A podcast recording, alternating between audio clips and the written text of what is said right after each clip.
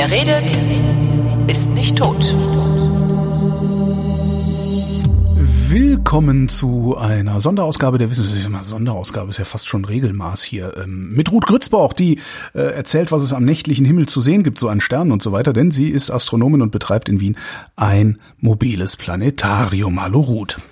Hallo. Der Märzhimmel. So langsam kommen wir in Frühling rein. Macht das eigentlich was? Also abgesehen davon, dass es uns allen besser geht. Ja, meinst du astronomisch? Ja. Ähm, ja, ähm, na, man sieht, äh, also eh so wie jedes Monat, wir handeln uns langsam vor, ein, ein, ein kleines äh, anderes Stückchen vom Himmel.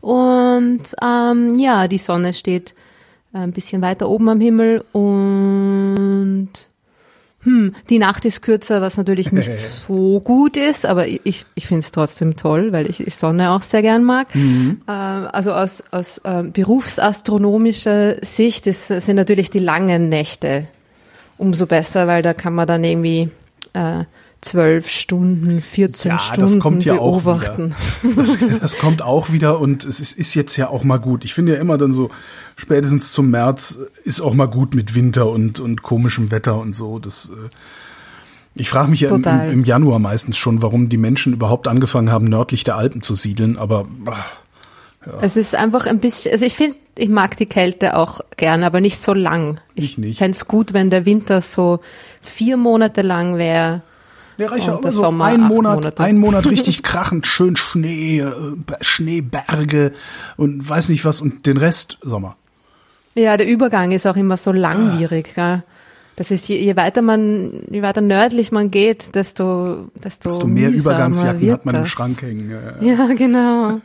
also ich habe ja lange Zeit in England gelebt und Gut, das ist da ja war ein das, einziges Übergangswetter. Wow, da ist es, genau, die Jahreszeiten sind irgendwie so April, April, April, April, April, Oktober, November, November, November, November, November, März, kein Wunder, April so und so geht's sind, weiter. Ja. ja, na, das ist schon ein bisschen deprimierend. Vor allem, na, es ist, es ist nicht ganz so eintönig in Wirklichkeit. Es ist dort schon auch mal kalt. Also es hat, es hatte die Zeit, die ich dort gelebt habe, jedes Jahr im Winter auch mal Schnee und unter Null und Ach so. Komm, also wo hast ja. du da gelebt? Im Norden ah, Englands okay. habe ich gelebt, ja. ja. Ich wollte sagen, ja. also in, in London kennen die das ja gar nicht. Darum haben die auch alle Wasserleitungen außen. Ja, es ist ja so, dass genau, es gibt ja irgendwie, ich glaube, es gibt drei Schneepflüge in Großbritannien und irgendwie und ein, äh, zwei davon waren auf, äh, in, in Heathrow im, am Flughafen und die haben sie dann verkauft, weil Leute sich aufgeregt haben. Das ist viel zu teuer, die, die, die beizubehalten und zu, zu warten und so weiter. Verkaufen wir sie doch. Und dann haben sie sie verkauft und dann war der voll strenge Winter und das hat sie There's no glory in prevention. Ja. Uh, amazing, amazing. ja, ich bin auch schon einmal von einem Flughafen, ich glaube, das war Luton, das der im Norden von London ist, uh, zu Fuß durch den Schnee zurück zum, zum Bahnhof gestapft, weil nicht mal mehr der Shuttlebus gegangen ist hm. durch einen plötzlichen Wintereinbruch. Also das ist alles, ich denke, sie haben leider zu wenig kalte Tage, um damit umgehen zu können. Ja. Aber sie haben schon einige. Also es ist irgendwie. So erzählte ja. uns, erzählte uns auch der, der, der, der, der, der Shuttle, also der Flughafen Shuttlebusfahrer in Dublin vor zwei oder drei Jahren, als wir in Irland waren.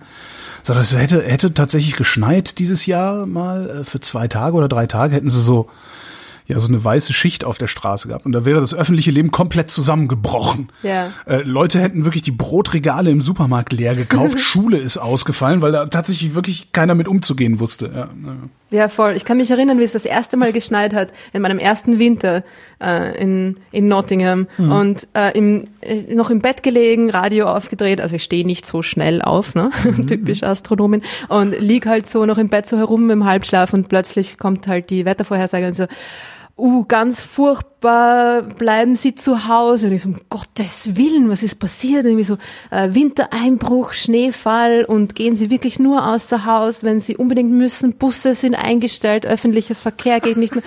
Und ich irgendwie so, wow, Schnee und spring auf und schaue aus dem Fenster und ich schwöre, man sah das Gras noch ja. durch die angezuckerte Bodenbestäubung. Ähm, ja. Also da war nichts. Ja, und sie, es war, ich, ich konnte es nicht glauben, aber es ist, es ist wirklich so, weil sie eben nicht räumen. Mhm. Und wenn du den Schnee nicht räumst, dann ist das ziemlich übel. Also kann man einfach, sie haben auch keine Winterreifen, das Ja, na klar, Konzept ja. gibt's irgendwie gar nicht. Und äh, es wird auch der, der Gehsteig nicht geräumt. Du kannst dann halt nach einem Tag nicht mehr gehen, weil das schmilzt, das Zeug schmilzt ein bisschen, der Schnee, und friert an in einer, in einer geschlossenen, Decke äh, und dünnen, unsichtbaren Eisdecke, ja, und es geht einfach nichts mehr. Es ist wirklich eine Katastrophe. Mhm. Aber ja, ich habe meine Zeit in England sehr genossen, wie man schon merkt. Nein, es ist, äh, sind ähm, äh, auch ganz viele sehr positive Erfahrungen gemacht. Aber das Wetter war in der Tat eins meiner Lieblings. ähm, Was hast du gemacht Hass- in England eigentlich? Hast du, hast du da geforscht? Ja, genau. Also ich war drei Jahre als Postdoc in, in Nottingham. Genau, das war meine, meine wissenschaftliche Zeit und dann bin ich, bin ich weg und dann wieder zurückgekommen, nachdem ich schon die, die Wissenschaft verlassen habe, habe ich dann, bin ich dann wieder nach England zurück und habe dann dort als Gärtnerin gearbeitet. Och, Ja, genau. Ich wollte halt einfach was ganz was anderes machen. Ne? Was mit Holz, genau. was, was mit den Händen und habe dann irgendwie auch angefangen eben mit, mit Kindern zu arbeiten und wir haben ge- gemeinsam mit Kindern Gemüse, Gemüse angebaut und so Sachen habe ich dann gemacht und dann bin ich wieder in die, die in die Astronomievermittlung quasi zurückgekehrt nach, nach dieser Auszeit. Gutes Aber Stichwort. Eben, wir wollten ja eigentlich über den Sternenhimmel reden. Na, aber es ist eh gut, wenn wir mal ein bisschen über was anderes plaudern, weil ähm, es ist, im äh, März ist leider noch weniger immer noch los. nicht so viel los. Da wird die Sendung kürzer, ist auch okay. Also es ist natürlich schon Frühlingsbeginn. Also ist schon, ist schon, ist schon was los. 21. Also ne? Na 20. sogar 20.. diesmal. Genau. Also es ist immer so abhängig von ähm, kalendarischen Gegebenheiten und so so. weiter. Schalt, Schalttag, Schaltjahr. Achso, ich dachte, das wäre so ein astronomisches Ereignis, dass der Frühling einen Tag früher, aber Tage sind ja auch gar keine astronomischen Ereignisse, fällt mir dabei gerade Mm. auf. Nein, es liegt ziemlich, also es ist irgendwie, ähm, liegt eigentlich fast nur an, ähm, am Kalender, also an den, an den, an der Verteilung der, der, der Schalttage, weil die Zeit ja irgendwie so dann immer so ein bisschen hinterherhinkt und dann wieder vorausgeht, je nachdem, ne? wenn man dann den ganzen Tag einfügt, dann, ja. Und es ist halt jetzt, mh, der 20. März. Das stimmt, man hat immer so den 21. im, Ja, ja. im Gedächtnis, gell? Ja. Es ist der 20. Na gut. So Merkt ist sich, merkt sich eh keiner, weil nächstes Jahr ist dann ist- wieder der 21. und Ja, es, so- es ist ja auch eigentlich vollkommen egal, weil der Unterschied ist ja, ist, Ja. Ist, ist ja minimal. Also ja, es ist der, der, der, der 20. März, 10.37 Uhr, der offizielle Frühlingsbeginn und das ist halt einfach nur der Punkt, an dem die Sonne ganz genau über dem Äquator der, der Erde steht. Okay? Also. Ja, das ist sowieso, also das ist eh nur so ein markantes Datum, weil sämtliche Medien wie die wie so ne, so, so Herdentrieb, ne? Alle reden drüber, alle machen was drüber. In allen Wetterberichten ist Frühling, alles ist mit Frühlingsanfang. Ansonsten würde das wahrscheinlich keine alte Sau merken und interessieren, weil wie du sagtest, da passiert ja gar nichts.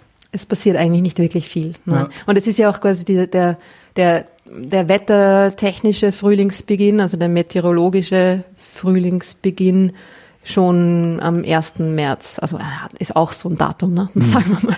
Aber es wird ja schon früher merklich frühlingshafter in Wirklichkeit. Das ist dieses, irgendwie hat man halt, man braucht halt diese, ähm, diese Punkte und astronomisch gesehen bietet sich da natürlich genau der Punkt, wo die Sonne den Äquator überschreitet an als, als Frühlingsbeginn. Und das bedeutet natürlich auch, dass der Tag äh, zu dem Zeitpunkt äh, genau, genau gleich, der Tag und die Nacht genau gleich lang sind. Ne? Es ist irgendwie so, dass man kann sich vorstellen, die Erde genau dem, den Äquator zur Sonne hin zeigt, das heißt quasi genau, genau aufrecht steht oder quasi ihre Schräge ähm, nicht der Sonne zu, zuwendet oder nicht von der Sonne äh, abwendet, sondern Ja. sie steht, sie wird genau vom Schatten, genau durch die, durch die Pole in zwei Hälften geteilt. Ja.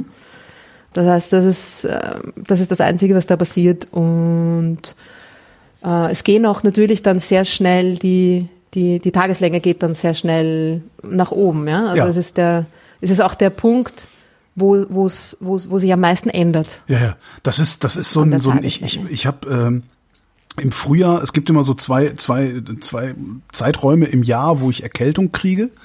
Weil ich mich wieder irgendwo anstecke. Das ist immer einmal im Frühjahr, so tatsächlich so Februar, März rum und dann irgendwie nochmal äh, Oktober, September, Oktober und, und eventuell zwischendurch nochmal. Also es gibt so zweimal im Jahr ist eigentlich relativ sicher.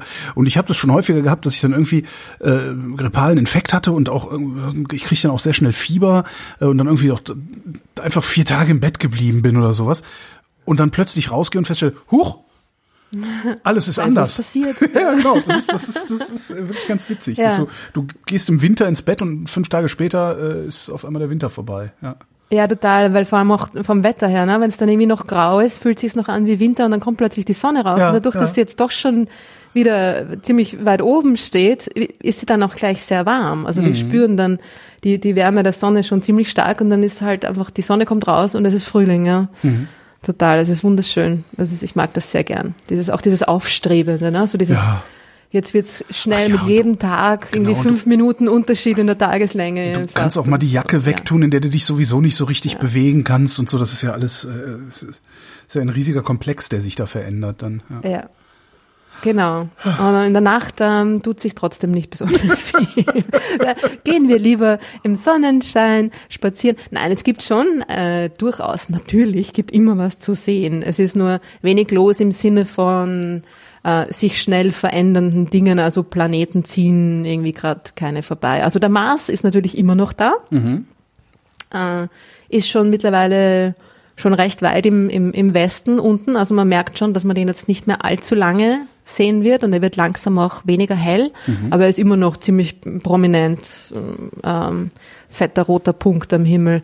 Und ganz hübsch ist Anfang März jetzt gleich, am 3. März, zieht der Mars an den Plejaden vorbei Die dieser Plejaden, Sternhaufen, ja. dieser kleine offene Sternhaufen, der ein bisschen die Form vom, vom Wagen hat und drum, den drum manche Leute sagen so, oh, das ist der kleine Wagen. In Wirklichkeit ist es ein, ein offener Sternhaufen, ja.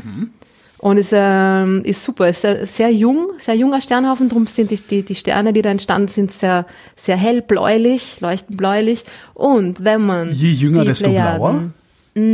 ja, junge Okay. Sterne sind bläulicher, genau. Und die sind auch sehr, die sind auch sehr, das sind recht große Sterne, das sind recht massereiche Sterne auch dabei, die sind auch bläulicher. Also je, je mehr Masse ein Stern hat, äh, desto blauer ist er. Und die, die kleineren Sterne, die, die weniger massereichen sind dann irgendwie so orange, rötlich. Die Sonne ist irgendwie so in der Mitte, darum ist sie so weiß-gelb. Ja. Und die, die sind echt sehr hübsch anzusehen. Also auch einfach so mit freiem Auge sieht man sie sehr gut. Ähm, ja, und mit einem Feldstecher schauen sie wirklich cool aus. Also ich finde ja die Plejaden neben dem Mond das beste Feldstecher-Objekt. Das sieht man sogar, wenn man einen guten Feldstecher hat, sieht man sogar ganz leicht diese, dieses nebelige, verwaschene zwischen den einzelnen Sternen. Diese, die Sterne sind so jung, dass sie Ja. quasi noch in die Reste ihrer, ihrer Wolke, aus der sie entstanden sind, der Gaswolke, eingehüllt sind. Ah, okay. Und daraus werden dann irgendwann, was wird denn dann aus dieser Gaswolke? Werden da dann Ringe Na, die- draus oder verschwindet das einfach irgendwie? Nee, die werden, diese Gas, die, diese Überreste, die werden quasi langsam ähm, weggeblasen vom, vom Sternenwind, ne? der, der da rauskommt aus diesen Sternen, vom, vom, von dem Druck, den die erzeugen durch ihre Strahlung. Und der, die räumen quasi dann ähm, den, den Raum ein bisschen leer und driften ja auch langsam auseinander. Also alle Sterne entstehen in solchen Sternhaufen, ne? entstehen nicht allein. Wir waren auch mal in so einem Sternhaufen. Ah, warum driften die denn auseinander? Wäre das nicht viel? Na, weil die, die haben ihre Eigenbewegung. Also die haben, das, das amplifiziert sich dann einfach quasi mit der Zeit. Also es ist jetzt, die, die werden immer, die Sterne werden immer ein, sich ein bisschen, ein kleines bisschen anders bewegen. Ja, als- Aber ist ja schon komisch, weil die haben ja doch viel Masse und müssten dann doch eigentlich sich auch wieder irgendwie anziehen, oder nicht? Oder die Schon, aber so die sind ja schon auch recht weit Ja, okay. äh, voneinander entfernt. Ja, Also stimmt, ist jetzt das nicht so, also Erde-Sonne-Abstand ist das nicht, ne? Das ist Nein, nein, nein, nein, nein, viel mehr. Also die sind schon auch äh, irgendwie ein paar Lichtjahre im Alles klar, in okay. Wirklichkeit. Also ja, genau. Ich habe übrigens den Fehler gemacht und Plejaden gegoogelt. Ja. Kannst du dir vorstellen, was dabei rausgekommen ist? Nee. Die Plejadier und ihre Städte war mein, mein Lieblingsartikel. Also ich habe ein bisschen zu viel Zeit damit verbracht.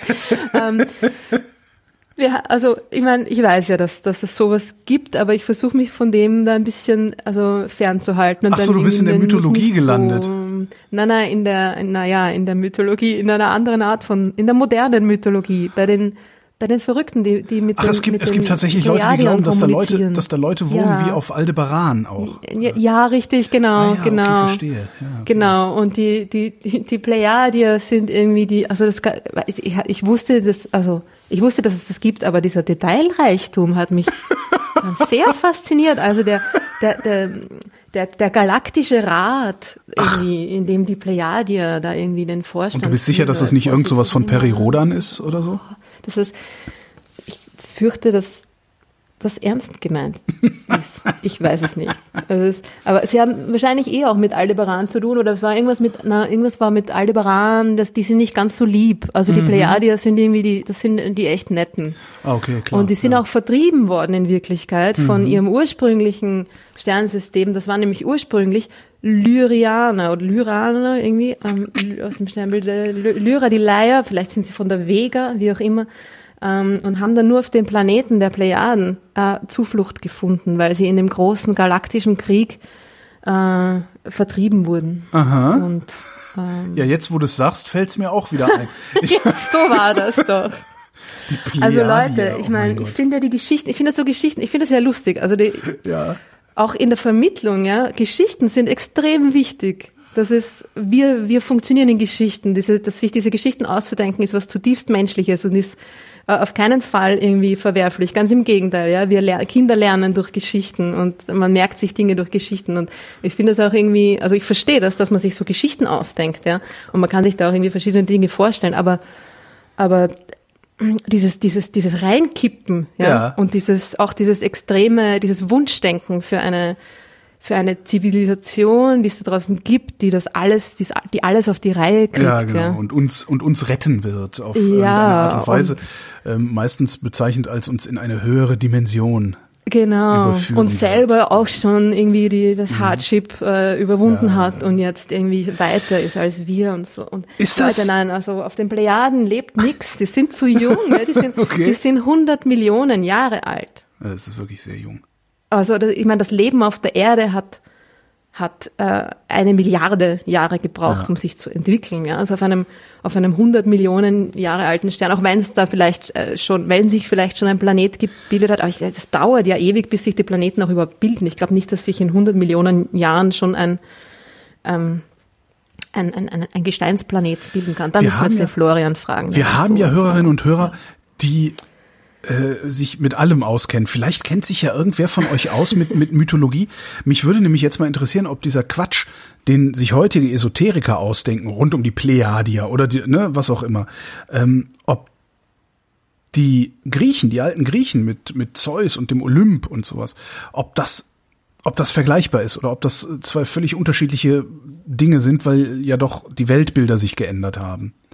Ja, na, ich glaube, das ich ist sehr unterschiedlich. Also die, die griechischen, die griechischen mythologischen Geschichten sind ja überhaupt nicht irgendwie politisch korrekt oder ich meine, das sind ja keine guten, die bringen sich ja alle um und und also, Mhm. Stimmt, das ist die Erklärung dafür, dass die Welt ist, wie sie ist. Und diese Leute, Mhm. die waren die eigentlich, suchen eigentlich ja waren Rettung, die ja. uns voraus im Sinne von, dass sie, dass sie es schon verstanden haben, dass es nicht nur darum geht, erleuchtet und und, und, und nur positiv zu sein, ja, sondern dass sie einfach so die, die, die eher weniger rühmlichen menschlichen Eigenschaften genauso ähm, als menschlich anerkannt haben. Ja. Und äh, mir sind die irgendwie sympathischer, muss ich sagen, die griechischen Geschichten. Also es sind natürlich arge und die Plejaden sind auch, äh, die Plejaden sind die, die, warte, wie war das, die Töchter vom, vom Atlas, von dem Titan Atlas, der die Welt äh, auf seinen Schultern tragen musste und so weiter.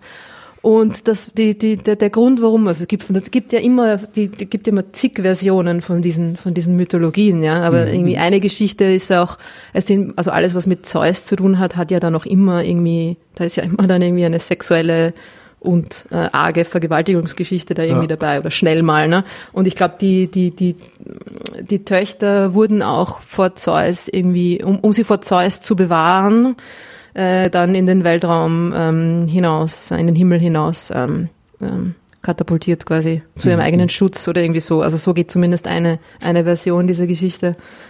Heilungscode der Pleiadier. Das ist wirklich, da kann man sich ja wirklich drin verlieren in dem Quatsch. So, äh, guck, guck, guck, nochmal an den Sternenhimmel. Sehen wir da was anderes? Sehen wir da noch Ja, andere äh, Zivilisationen, die genau. uns retten können? Und leider. Äh, Die Rettung, die rettende Kavallerie, die kommt Mhm. heute nicht mehr. Nein, also das mit der Rettung, das müssen wir schon selber erledigen. Ja, das, sagt, leid, das ja. sagen die Religionen auch die ganze Zeit und trotzdem kriegen wir es seit Jahrtausenden Kriegen nicht auf es die. nicht Wahrscheinlich klappt's nie. Naja. Ja, zumindest muss man ein bisschen auch einfach äh, schon die Verantwortung übernehmen und Ja. sie auf keinen Fall an eine, an eine überlegene, ähm, et- ethisch überlegene ähm, außerirdische Rasse irgendwie ab. Aber auch dieses diese Rassen, dieses Konzept überhaupt. Also nein, fangen wir gar nicht an. Genau. Die Plejaden selber, also was die Plejaden wirklich sind, ist, ist einfach viel interessanter. Die, äh, ja, schaut euch den an. Der ist wirklich, also erstens wunderschön zum Anschauen, auch vor allem mit, schon mit einem kleinen Feldstecher schaut er ziemlich cool aus und dann sieht man einfach auch die, die Vielzahl an Sternen, die da wirklich drinnen sind. Also man sieht ja sieben mit freiem Auge, sechs oder sieben, je nach, je nach ähm, Bedingungen und wie gut die, deine Augen sind. Ähm, und wenn man dann aber mit einem, mit einem Fernglas hinschaut, sieht man schon, dass da hunderte Sterne, insgesamt sind es sogar, glaube ich, an die tausend oder über tausend Sterne, die, die zu diesem Sternhaufen dazugehören, da drinnen sind. Und man sieht sie schon ein bisschen so äh, glitzern. Ne? Das schaut ein bisschen aus wie eine, wie eine Schatzkiste, die man da irgendwie gerade öffnet, mit diesem bläulichen Nebel noch so zwischendrin angedeutet. Ja. Es ist echt schön. Mit einem kleinen Teleskop sieht man sie natürlich auch noch, noch besser. Schon klar. Aber es das zahlt sich auf jeden Fall aus, mit dem Feldstecher sich die Plejaden anzuschauen.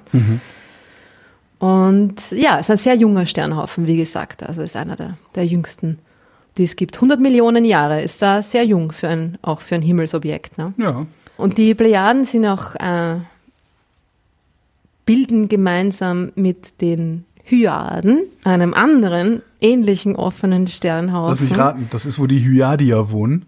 Die wahrscheinlich, ja, die, äh, den habe ich jetzt, da habe ich jetzt nichts in meiner Recherche gefunden. Ich habe auch nicht, nicht gesucht, weil ich so viel Zeit mit den Plejadien äh, verbracht habe. Gibt sicher. Naja, die Hyaden sind ja ähm, hinter Aldebaran Oh. im Weltraum. Das heißt, ähm, vielleicht ist da auch irgendeine Connection. Ja, ist, wenn das eine. Aldebaraner äh, Hyaden-Konjunktion, da, äh, Also die sind einfach immer am Himmel nah aneinander dran, die zwei. Die sind quasi nebeneinander. Also nicht im Weltraum nebeneinander, sondern weit ähm, hintereinander. Aber die, sie schauen halt so aus, als wären sie nah aneinander. Und man nennt die beiden das goldene Tor der Ekliptik. uh, das klingt geil. Mhm. Das klingt irgendwie sehr, klingt sehr spektakulär. Also golden, mh, weiß ich jetzt nicht so recht, wo das herkommt, weil goldenes ist da irgendwie nix dabei. Aber ich glaube, das ist halt einfach nur so ein Tor, ist schnell mal golden und klingt irgendwie cooler, wenn man es goldenes Tor nennt. Vielleicht gibt's ja da auch wirklich einen mythologischen Grund. HörerInnen erleuchtet uns, ja. Aber es ist irgendwie der, es sind diese, die zwei, sagen wir mal, die zwei Pfosten eines gedachten Tores, durch das die Ekliptik verläuft, also die, die, die Bahn, auf der sich die Sonne und die Planeten bewegen am Himmel. Das heißt, alle Sonnensystemobjekte müssen da durch, durch dieses Tor. Also die, die fliegen einfach quasi am Himmel ähm, projiziert natürlich, Ja, ja, ja, aber scheinbar zwischen diesen beiden Sternhaufen durch. Geil. Und das ist halt schon irgendwie nett, weil das. Das äh, hat was Romantisches hat, wieder, ja, Hat ja, was ja, ja. Romantisches und hat auch ist, sind, sind, sind hübsche ähm, Fotomotive mitunter. Also wenn man irgendwie auch versuchen will, Himmelsobjekte zu fotografieren, da bietet sich das natürlich an. Und die, ähm, ja, sieht man jetzt gerade sehr gut. Die Hyaden sind, sind ähnlich wie die Plejaden, nicht ganz so jung. Also die sind schon ein bisschen weiter, die sind äh, so 500, 600 Millionen Jahre alt. Das heißt, sind schon ein bisschen weiter in ihrer Entwicklung und sind dementsprechend auch nicht mehr ganz so kompakt. Ja? Also die Plejaden sind sehr, sehr kompakt noch. Die Sterne sind sehr nah aneinander dran. Und die Hyaden sieht man, die sind schon ein bisschen mehr auseinander gedriftet. Und äh, der Mond Ich dachte, wir kommen um den bewegt Mond sich auch dadurch. Oh, okay. Nein, nie. ähm, der Mond bewegt sich auch äh, natürlich durch dieses, dieses Tor Ja. hindurch. Und am, warte mal, wann war das? Am 19. Genau, am 19. März ist eine, eine recht schöne Zusammenkunft von Mars, Mond und ähm, Die lungern dann vor dem beiden. goldenen Tor der Plejaden rum. Richtig, Und zwitschern genau. sich ein. So. Genau, Ja, so äh, ist es. Ja. Und Aldebaran auch sehr schön. Also das ist irgendwie so der Mond quasi ziemlich in der Mitte von den beiden. Ähm, zunehmend, also schöne, schöne fette Sichel. Und oberhalb davon ist der Mars. Und unterhalb davon Aldebaran, auch rot. Ne? Und da sieht man diese beiden roten äh, Punkte dann irgendwie oben und unten vom Mond und dann neben noch die, die Hyaden und die Plejaden auch noch gleich daneben. Also es ist irgendwie ist ein, ein, ein gutes Fotomotiv. Oder einfach so nett zum Anschauen. Und der Mond ist ja auch lustig, weil der bedeckt die Plejaden und die Hyaden ja auch manchmal. Ja? Also der Mond, der geht nicht nur durch dieses Tor durch, sondern rennt manchmal in die Pfosten hinein, quasi, schrammt am Tor entlang. Ja. Der Mond ist ja, ist ja natürlich auch in der gleichen Ebene wie, wie der Rest des Sonnensystems, wie die Planeten, aber hat eine leichte Neigung dazu. Also ist in einem Winkel von fünf Grad, ist nicht sehr viel, aber doch ist äh, die Bahn des Mondes geneigt zur Bahn der Erde um die Sonne. Ja? Also er geht, er ist manchmal ein bisschen oberhalb der Bahn und dann wieder ein bisschen unterhalb von der Bahn. Und das sieht man natürlich am Himmel, auch in der Position des Mondes, wenn man jetzt die Bahn der Erde sich um die Sonne, ja, sich projiziert auf den Himmel vorstellt, diese, diese Ekliptik, ne, wie man das nennt, dann geht der Mond auch relativ zu der Ekliptik fünf Grad nach oben und dann wieder fünf Grad nach unten. Ne? Also der, der schwankt irgendwie so leicht äh, rauf und runter um diese Ekliptik. Ähm, in einer langen Periode, also in 18 Jahre ist diese Periode. Na, dass der Mond, einmal ist er dann fünf Grad oberhalb der Ekliptik und dann geht er ja, über die Jahre langsam wieder runter Richtung Ekliptik und dann ist er 18 Jahre später, ist er wieder dort, wo er angefangen hat. ja? Ist Also das was, er schwankt so hin und her. ist das was, das ich wahrnehme, wenn ich regelmäßig an den Himmel, an den Nachthimmel gucke? Oder ist das was, das man misst? Nein, das ist schon, also man könnte das schon sehen. Fünf Grad ist nicht so viel. Also fünf Grad, wenn man die Faust ausstreckt, ist, ist es, ähm, also mit Daumen auf der Seite sind es ungefähr zehn Grad. Okay. Natürlich dementsprechend, wie große Hände man hat. Okay, das heißt, wenn ich, wenn ich lange genug, wenn ich Aber- lange genug hier lebe, wird der Mond manchmal ja ein Stück höher über dem Dach des Hauses gegenüberstehen und manchmal ein Stück tiefer. Genau, aber Okay. schon, also minimal, ne? So Ja. eine, eine, und eine halbe 18 Jahre, Faust. weil es 18 Jahre sind, Ja. äh, werde ich es wahrscheinlich gar nicht wirklich merken. Ja. Also die, die, die Position des, des Mondes, er ist ja quasi jeden, äh, wenn man sich das jetzt so vorstellt, die Bahn des Mondes als, als Ellipse. Äh, jedes Monat ist der Mond einmal quasi oberhalb davon und einmal unterhalb davon. Ja? Also diese fünf Grad macht er ja im Laufe, fünf Grad nach oben, fünf Grad nach unten, macht er quasi im Laufe eines Monats Ja. schon durch. Aber seine, seine Position an einem bestimmten Punkt am Himmel, die ändert sich, ja. ja. Also er ist dann, er ist, jeden Monat ist er wieder an der gleichen Position am Himmel, ja. Ja, okay, ja, klar. Also ja, die ja, Pleja ja, ja, bei den Plejaden ist er jedes Monat dann wieder einmal, ja. Und dann ist er quasi fast an der gleichen Stelle, aber ein kleines bisschen weiter unten, ja. Und das ist das, was, das ist, das ist diese, diese 18 Jahre Periode, ja. Dass Okay. er quasi, dass er nach unten, nach oben relativ zur Ekliptik oszilliert quasi am gleichen Punkt am Himmel. Mhm. Ja. Also im Moment ist er ziemlich genau dazwischen, zwischen den beiden. Aber in ein paar Jahren, ich glaube 2024 war das, äh, sind wieder, bedeckt er wieder die Plejaden. Das heißt, man kann dann wirklich zuschauen, wie der Mond über, über diesen offenen Sternhaufen der Plejaden quasi drüber zieht. Und dann kann man irgendwie natürlich ja, super Fotos machen. Ich habe übrigens zwischenzeitlich geguckt, es gibt keine Hyadi, ja, die können wir also noch erfinden. Cool. Machen, machen, bisschen machen wir uns können wir einen ein bisschen eigenen Geld mit verdienen. ja. Ich habe mir ja auch immer gedacht, also irgendwie noch äh, schon schon vor vielen Jahren, ne, wenn das mit der Astronomie nichts wird, ich mache einfach irgendwie, ich mache sowas Esoterisches, weil da ist irgendwie ja, so die, die Mutter der? Dummen ist immer schwanger. Da ist immer viel Geld zu verdienen. Also das ist Guter äh, Spruch. Ich habe mir gedacht, was cool wäre, wäre es nämlich so richtig, was, wenn man einen Doktortitel hat, dann, Hm. äh, dann zieht das ja noch mehr so richtig ähm, mit, mit Monstranz. modernen Methoden, mit Teleskopen gebündeltes Sternenlicht, ja. Sehr gut. Das nicht nur einfach so Sternenlicht einfangen, sondern so richtig mit einem großen Teleskop von einer, von einer Doktorin der Astronomie, äh, Astronomie, ich kann sie nicht mal aussprechen, eingefangenes Sternenlicht fokussiert auf eine Flasche Wasser. Und dann Genau. schauen wir uns zum Beispiel die Vega an, fokussieren das Licht der Vega auf diese Wasserflasche und schon haben wir Vega-Wasser. Veganer Wasser, ja. Ve- Vega, Wasser. Oder, oder Plejadia-Wasser, ja, was auch immer Das ist sich eine da verkaufen coole lässt. Idee. Das, dass ich garantiere dir, dass sich das super verkaufen lässt. Was ist als, als Side-Project Ja, zu, genau. dem, zu dem Podcast. Na, aber ich Musst du nicht halt- übers Herz, halt- weil es ist natürlich furchtbar, wenn man das macht. Also du dann muss man jetzt unter schon einem anderen sagen. Namen machen. Das ist irgendwie einen Künstlernamen besorgen. Ja, aber dann ist es nicht mehr so authentisch. Das stimmt. Nein, ja. ist eine schlechte Idee, ist eine schlechte Idee. Keine Sorge, Leute. Eine, eine, eine. Bekannte von mir heißt nicht. Elektra.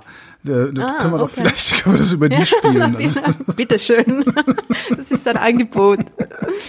Ah, ja, naja, also wer weiß, was Ja. das Leben noch bringt. Nein, ähm, kann man natürlich nicht machen, weil im, Warum? die, die, die, naja, man das irgendwie auch noch ausnutzen. Das, Ja, es ist ja bis zu einem gewissen Grad auch etwas, das wir äh, wie soll man sagen, es ist äh, eigentlich bis zu einem gewissen Grad ein Privileg, das wir haben, dass wir diesen, dies, diesen Zugang, diesen, diesen, dass, dass wir, in der, dass wir in der Lage sind, ja. Sinn von Unsinn zu unterscheiden, meinst du? Ja, Ja. oder dass wir das auch gar nicht jetzt irgendwie so, dass wir da nicht so drauf reinkippen. Das ist ja Mhm. auch etwas, was, ich meine, wir haben eine, eine Bildung genossen und so weiter. Wir sind Das haben viele einfach- von also, denen auch. Ja, das stimmt. Aber es ist auch, ich finde immer, dass es bis zu einem gewissen Grad nicht jetzt nur der eigene Verdienst ist, ne? Dass man das quasi unterscheiden kann und auch tut und so weiter. Ja, Ich habe das in, einmal in einer in einer äh, Flat Earther Dokumentation habe ich mir das auch sehr stark gedacht. Das war eh ähm, ist eh eine, eine, eine, eine nicht so alte, kürzlich erschienene, ich kann mich jetzt an den Titel nicht mehr erinnern, aber ja, super Dokumentation und wo sie auch eben, wo die Leute, wo sie gezeigt haben, wie die Leute dann versucht haben, wissenschaftliche Experimente zu machen, ja, sich voll das Equipment zugelegt haben Und dann trotzdem die Erde nicht flach geworden ist davon. ne? und die Erde trotzdem nicht flach geworden ist und sie aber quasi mit dem, es sind also ein bisschen so, das sind verlorene äh, Wissenschaftler, die, die, die, die wir irgendwie auf dem Weg verloren haben. Also wir, ich meine, irgendwie schon auch ein bisschen unsere Verantwortung, ja. Das ist, dass, dass man Leute, die, die da, die, die ein Interesse dahingehend haben, aber irgendwie